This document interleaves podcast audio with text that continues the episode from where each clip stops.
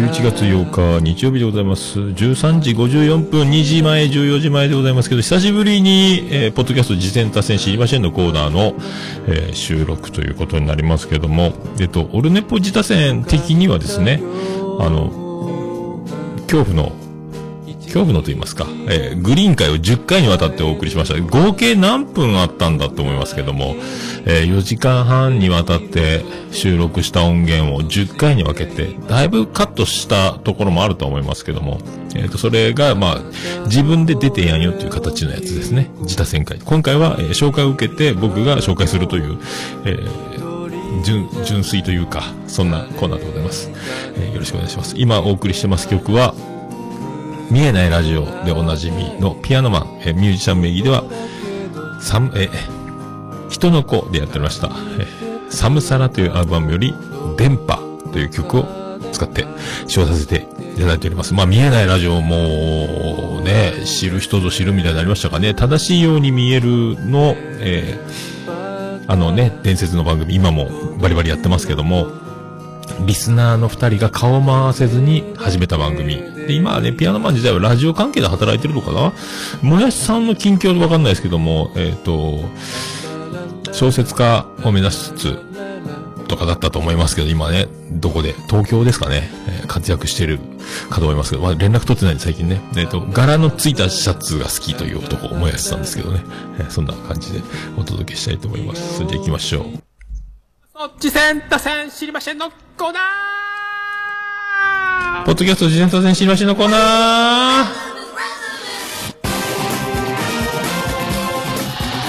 段取りがよく、あ、エコーがついたままいろいろとっちらかってますけども、ポッドキャスト自然多戦知りませんのコーナーでございます。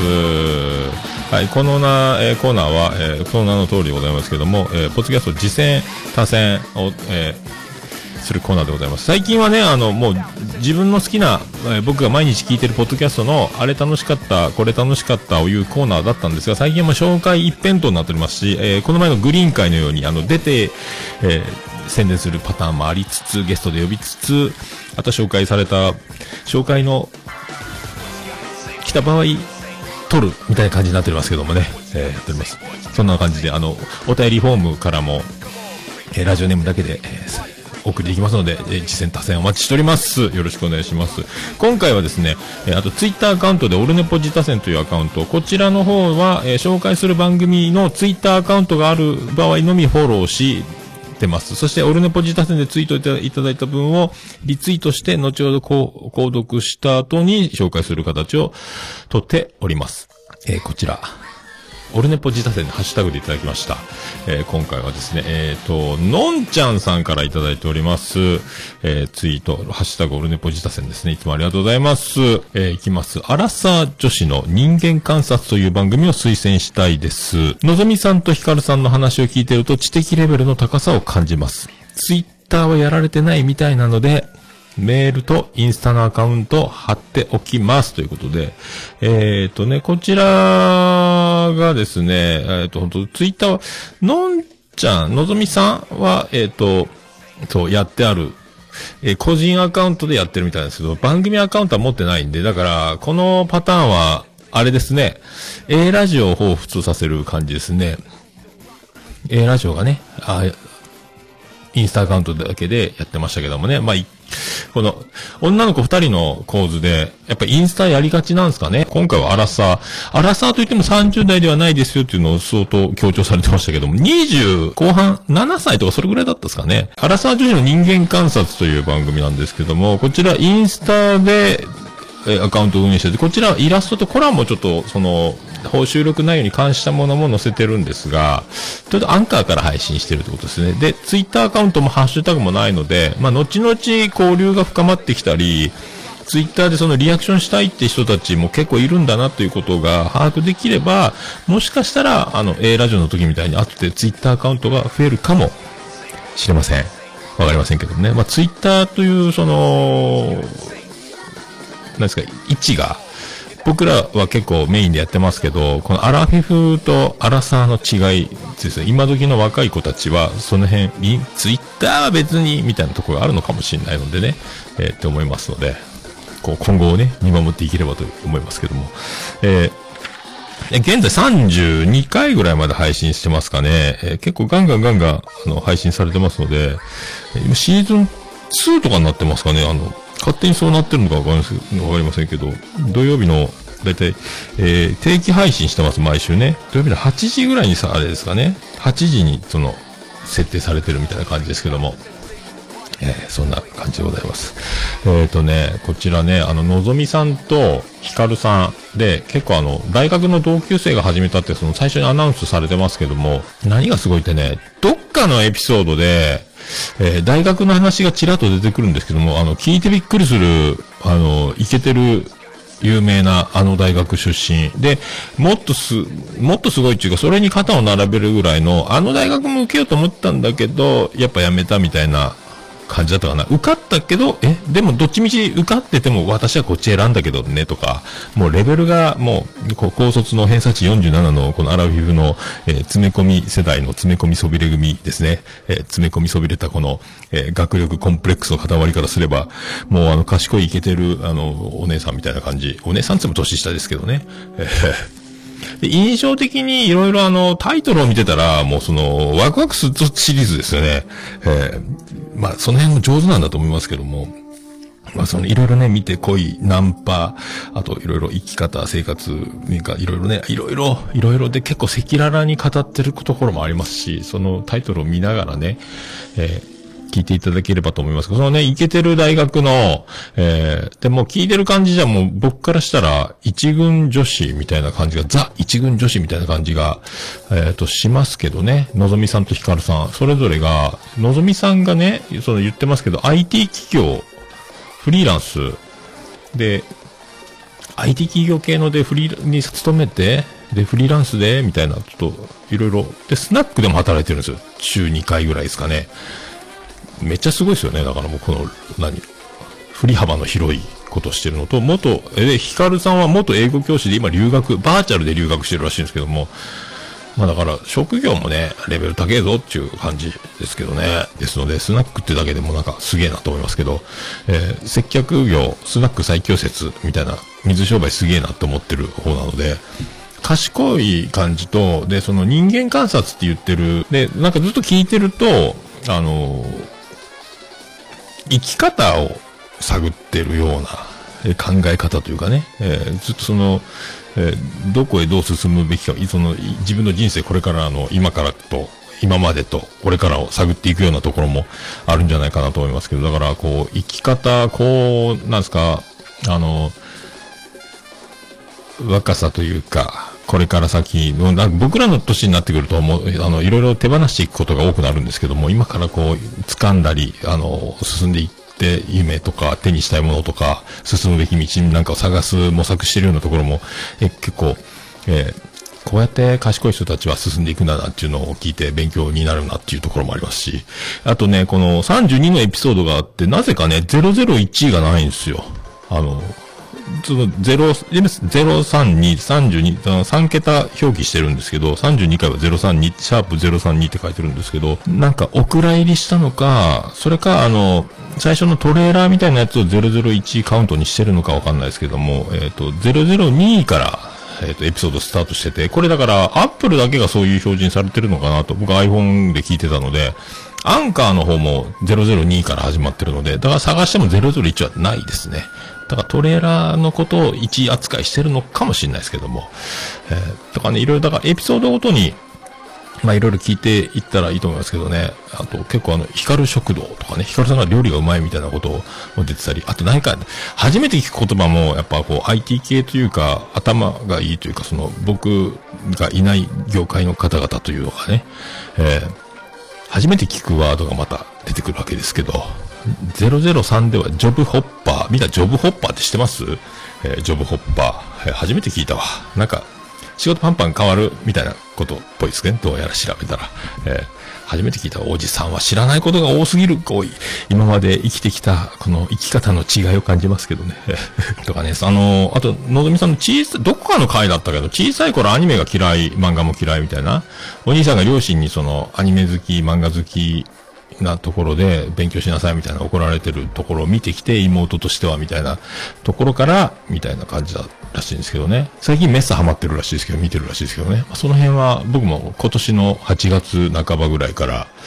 えー、急にあのアニメを見始めたので、あのアニメ、僕らの世代はね、アニメオタク、アニオタの人たちが、あの、見るものだみたいな。僕らの若い頃、えー、まあみんなボーイのコピーをやってた頃、コピーバンドブームだった頃みたいな高校の時なんかね、全然中学の時も全く、えー、全く興味がなかった世界をね、今もめちゃめちゃ見てる感じになったので、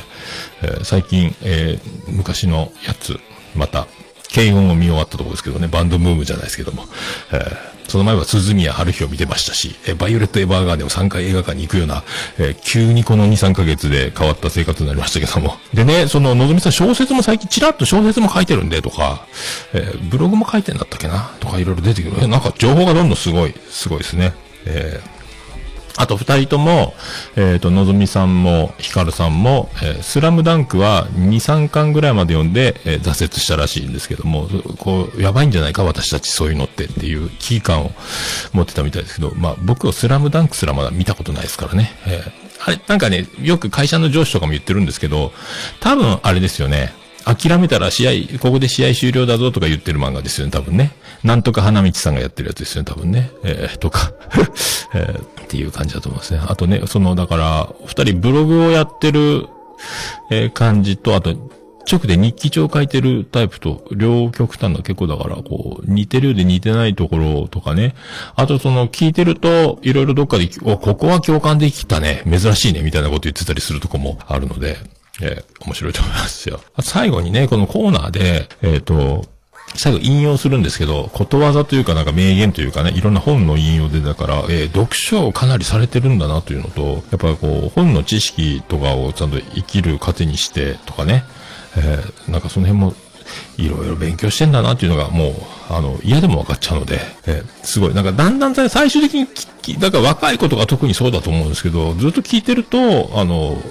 すべて前向きになって、えー、楽しく生きていけるようになるんじゃないか。生きてるって素敵やん生きるって素敵やんみたいに、えー、なりそうな気がする番組の作り方だなとか思ってるますね。えー、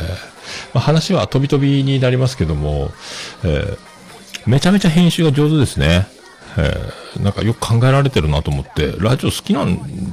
ですかね、もともと。っていう感じのね。でね、よく、え聞くオープニングの曲だなと思ったのが、オープニングの後のえっ、ー、と、喋り始めからバックで流れてる、流れてるのが、えー、僕らではお馴染みなんですけども、なんであの時放送部と同じ曲ですね。てんてれんみたいなやつね。てれんてれんてれんてれんみたいなやつ。あと、なんか、A ラジオ、さっき A ラジオがちょいちょい出てますけど、A ラジオでも使われてる BGM が出てた気がする。結構、だからジングル入れたりとか、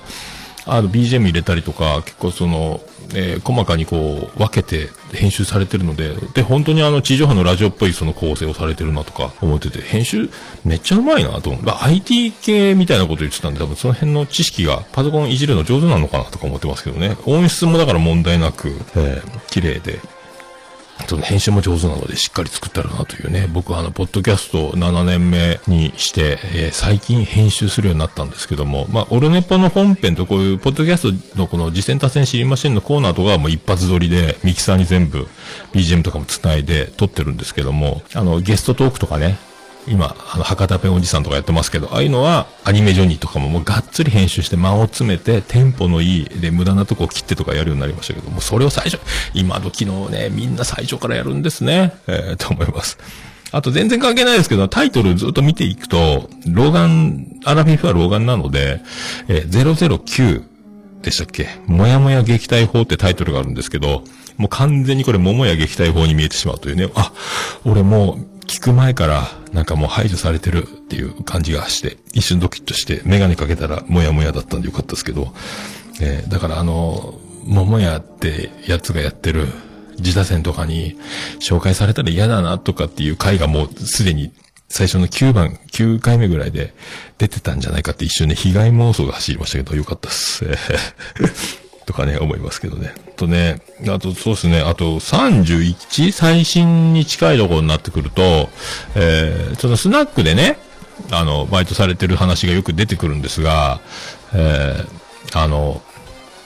のぞみさんでしたっけね。えっ、と、40代が一番扱いにくいっていう、あの、今、スナックが結構あの、おじいちゃんエピソード曲、あの、70代、80代の可愛いおじいちゃんの話とかが出てくるんですが、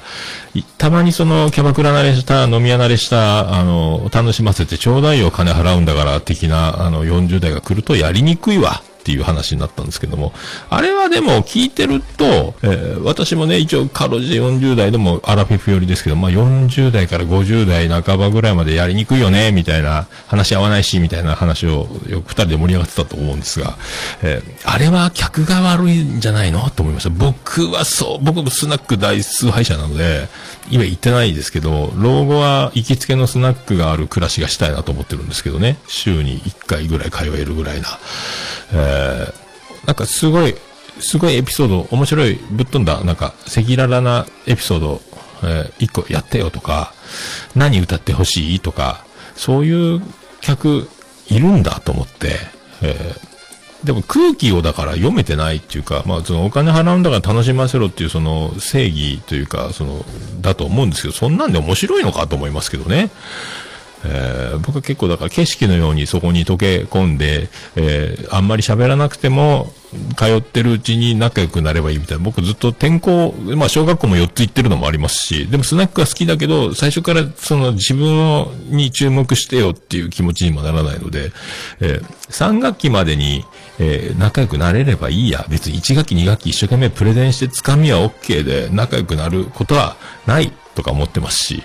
何ですか？あと、お酒の力を信じてるっていうのがあるので、なんか話100回、食事10回、酒1回みたいなね、仲良く打ち解ける、あの、ハインリッヒの法則の逆みたいなやつですけども、あの、そういうね、お酒ってすぐ打ち解けるっていうのがあるので、まあそんなね、のんびり、そんなに慌てなくても、ね、その日しかないみたいな感じで、そういうのはね、スナックは特に、あの、そのね、呼び込みの兄ちゃんとか、無料案内所でキャバクラに行くような感覚で行くべきではないとこだと僕は思ってますけどね。えーだからスナックは正義であるっていうことなので、僕からしたらね、だからそんなこと絶対言わんやろうと思って。で、あ、喋りにくそうだなとか、人見知りな、まあこういう職業だけども、接客の仕事だけども、やっぱ話をうまいことできない人たちも結構いっぱいね、見てきてるので、かえって、その人たち、そういう女の子たちがいると、かえって、この人が笑ったら俺は得するんじゃないかみたいな風になんか、まあ、ボケ倒すことはちょっとずつなんか話を聞いて喋りやすくなったらいいなっていうか、まあ、職業、いや、ポッドキャストやってるかやってないかじゃなくて、もともと話しかけますけどね、えー、と思いますけど、なんかね、楽しませろや、みたいなやつよりは、楽しい方がいいんじゃない？普通にと思いますけどね。えーお互いね、と思いますけど、そのね、さあ、お金はね、その、まあ、いいんじゃない？払えばと思いますけど。えーそう、なんかその得というか、お金を払うから、あの、楽しまなきゃっていう、その、履き違えた感じがね、やっぱいるんやな、という、あの、バブル、バブルそびれ世代ですか、僕らのね、えーだと思いますけども、えーそんな気がしております。あと、最近の新しいコーナーで、無駄自慢大会みたいなのが始まってるんですけども、れ結構ハードル高いですよね。で、全部無駄と言われれば無駄やろうし、えーそうでもないと思えばそうやろうし、みたいなコーナーがあってて、で、お互いが無駄を競い合うみたいなことを、で、披露した後にその無駄を潰しにかかるんですよ。だからね。お互いがね。で、結局だから無駄じゃなくなってくるみたいな、えーこれ、大、大ポジティブコーナーじゃないかと思いますけどね。結局タイトルとは真逆になってきてるなっていうね。お互いその、えー無駄だと思うエピソードをお互いがお互いで潰し合って否定し合って、えー無駄じゃなくしていくというかね、この結末がおもろいなと思って、すげえこんな考えたなとかね、えー思ってますけど。まあそんな感じですかね。まあだから、えっ、とね、また女の子たちの二人でやってる番組っていうのがまた増えてきてるなと思いますが、まあ僕のなんか最近あの、イケてる女子たちの話っていうか番組をよく紹介されるようになって、なんか女子専門紹介番組みたいになってきましたけども、あ、りがたい、ありがたい話ですけどね。だから、またこう、で、まあ本当聞いてると、そのナンパされるとか、ナンパされないとか、されないはないか、だから結構なんで、何かスポーティーな格好をすると、どっちだったっけ？あの、ナンパされるみたいな。普通の格好してるとナンパされないとか。あと、スナックの格好の通勤時にはよく声をかけられるとか。今までは声をかけられなかった。そんなにナンパとかあんま食らわない方だったけどとかね。いろいろそういうあの、モテエピソードとかも聞ける。あ、女の子のこういう、こう、感覚というか、そういうのもあの、男が知り得ない、その、感じもね、なかなかそれ、女友達から聞けないあんま聞かんな、みたいな話が聞けるので、やっぱでも、本当はいけてんだろうな、みたいな、えー、のがね、聞けるので、いいと思いますよ。あの、世のね、えー、いけてない、えー、800万人、えー、男子、ポッドキャストリスナーたちはね、これを、こういうの聞いた方がいいと思います。あ、なんだったっけ、スポーティーな格好したらだから声かけられるって言ってるのは、だからその、ドレスアップして、えーアクセサリーつけてメイクバッチリみたいな、えー感じよりは、スポーティーだから薄着で、そんなラフな感じで、ってことがいいってことなので、結構スタイル抜群な話なのかなとか、思ったり。あの、着飾ったりケバくしなくても、素材が、だから、えー絶品なんですよ。もう見た感じ、一気に引き込まれるでしょっていうことを言ってるんじゃないかと勝手にね、えー思う気が しておりますけどもね。えーだから結構、だから、あとはあの、そういうのもいろいろあるし、結構ね、彼、元彼の話とかもいっぱい出てくるので、今彼の話もあるのかな？えー、だからね、なんか全然嫌味がないので、その、い今時というか、一一軍女子感はどっかあると思いますけども、スーッと聞けるので、ああ、こう、だからイケてる女の子たちの日常みたいなのを聞けるっていう番組が増えてきたなと思って、えーラジオ素晴らしいですね、えーと思います。はい。もともとだから、可愛い子、えー性格そんなに悪くない説みたいなのも、えー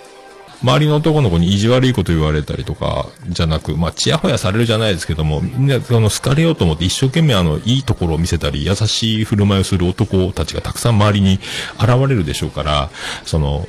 恋愛アレルギーみたいなものがあんまりないのかなとも思いますので、そういう感じとね、でも結構今までその小さい頃から苦労してきたり大変だった思いみたいな、すごいあの、ぶっぶっ飛んだというか、えっ、と、何拒食症から過食症になった話とかもあったりとかね。あといろいろこう体に異変がある話とかも結構してたりするので、えーそういうのもね、聞いて、それでも、その今ね、今がそんなにこう華やかというか、楽しそうというか、えーいけてるなってこうおじさんたちが思っちゃうような、えー感じに聞こえるというのがありますので、まあ、その辺も含めてね、ずっと聞いていただければと思いますけど。えーでね、あと、まあ、その生き方を探っていくというか考え方とか、いろいろその悩むところがあると思うんですけど、まあ、僕、なんていうんですかね、その、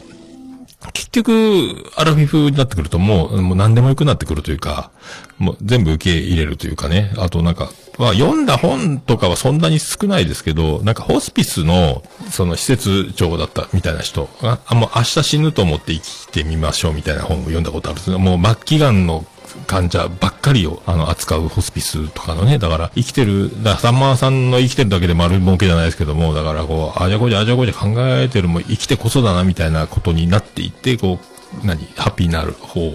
にふ、振っていくとか。だから、聖路加病院のあの、もう亡くなった、あの、すごい年の年齢でも現役のお医者さんだったの、日野原さんでしたっけ？生き方上手みたいな本も読んだことありますけど、なんかね、そう、結局なんかだから、あの、生きてるだけでいいんじゃない説みたいなのと、あと、こう、死ぬ、だ人生、あの、死ぬまでもう決まってる説みたいなのが僕の中にあるので、ただ知らないだけで、えーいろいろ考えたり悩んだり、あどっちにしよう、どっちかな、でもない、こうでもないってやって、結局ここにたどり着く生涯だったみたいな、えーやつ。だから、なん、なんちゅうんすか？あの、50年近く生きて振り返ってみると、えっ、と、いろいろな、ああ、じゃあこうじゃ悩んだり、こう飛びついたり、失敗したりみたいなのを繰り返って、結局今こうなってるのは全部それ、あの、もう決まってたんじゃないかな、みたいに、やっぱり思っちゃうので、長く時間が経てば経つほどね。だからそう、僕はそうなってきた、ですよ、みたいな。でも、なんか、もっとね、レベルの高いとこで、こう、試行錯誤してるというか、いろいろチャレンジしたりとかっていうのが聞けるので、おじさんは嬉しいですし、だから若い子たちは生きる、えー、糧というか指標というか、なんかね、あの、やっぱ元気になっていくんじゃないですか。ああ、生きていけそう。もうなんか死にたいと思ってたけど、みたいな。そんな極端な話あるかどうかわかんないですけど、そんな、えー、そんな時に、とかにね、こう、聞くと、いいんじゃないですかね。えー、結構だから分かりやすく、その、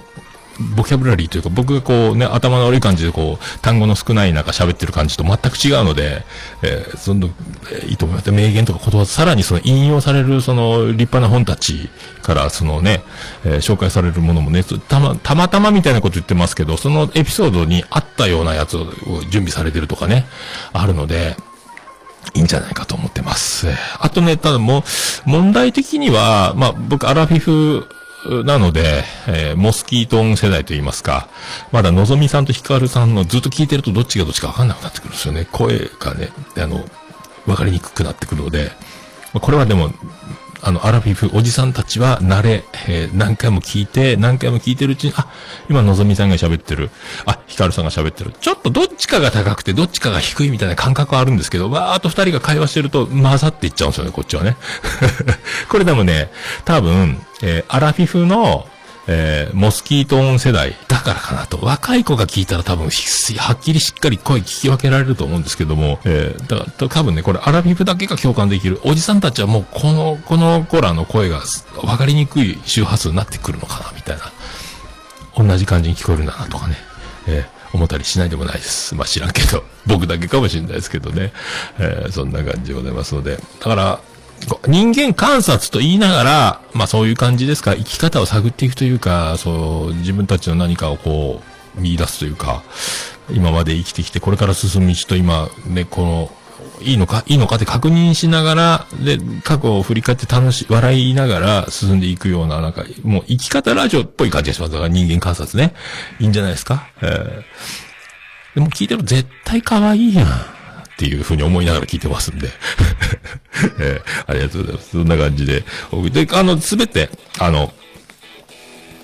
インスタと、まあ、アンカーとね、え、アップルポッドキャストの、えっ、ー、と、リンクも貼っておきますので、えー、ぜひ。で、ハッシュタグとかがないので、その感想をつぶやきたいなと思っても、なかなかね、表現が伝わらないと思いますけども、だからインスタの方にコメント入れるとか、インスタのアカウントがあれば多分、DM みたいなの送れると思うので、その辺で、で、その、リアクションというかね、レスポンスというか、この、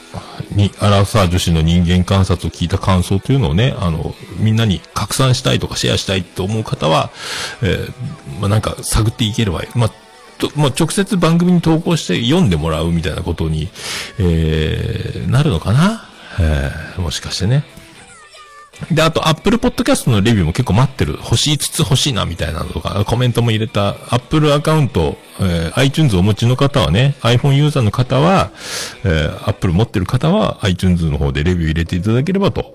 えー、いうことでございますので。あ、のぞみとひかるって新幹線コンビ。あ、さすが椿ライド。あー、なるほどね。なるほど。そういうことを、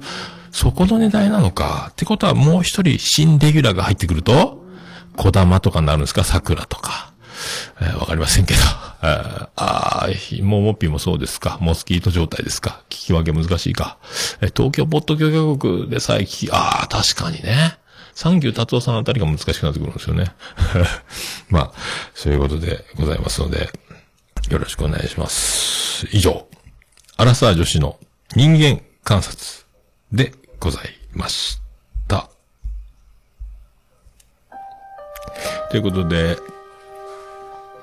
ポッドキャスト、次戦多戦知りませんのコーナーでは、番組の紹介、そして出てやんよ、次戦もお待ち含めて、ゲスト出演含めてお待ちしておりますので、え、メールで送っていただければと思います。えー、ラジオネームだけで簡単に送れるメールフォームを貼っておりますので、そちらで送っていただければと思います。あとはツイッター、ハッシュタグ、オルネポ自他戦の方で、え、つぶやいていただければ、こちらが発見次第、リツイートし、購読し、後ほど紹介するというシステムを取っております。で、番組アカウント、ツイッターお持ちである場合は、紹介する番組はフォローするという形にしております。あと、通常の、えー、メールで送りたいなという方、おられましたら、桃屋のおっさんアットマークオルネポドットコム、桃屋のおっさんアットマークオルネポドットコムでお願いします。何か贈り物を送りたい方は、連絡いただければ住所教えまノベルティは何も作ってませんけど。ポッドキャスト自転車線知りませんのコーナーでございます。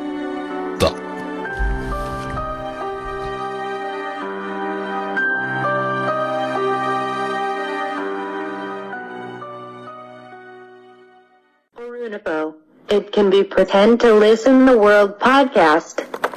はい、ありがとうございました。で、それでは、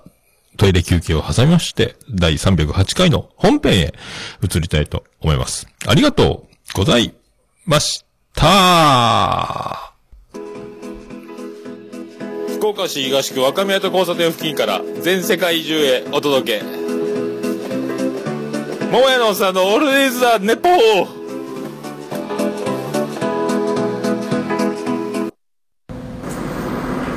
んばんは、もやもや、もとい、ももやのおっさんの、オールデイズ・ザ・ネッポンです。どうぞ、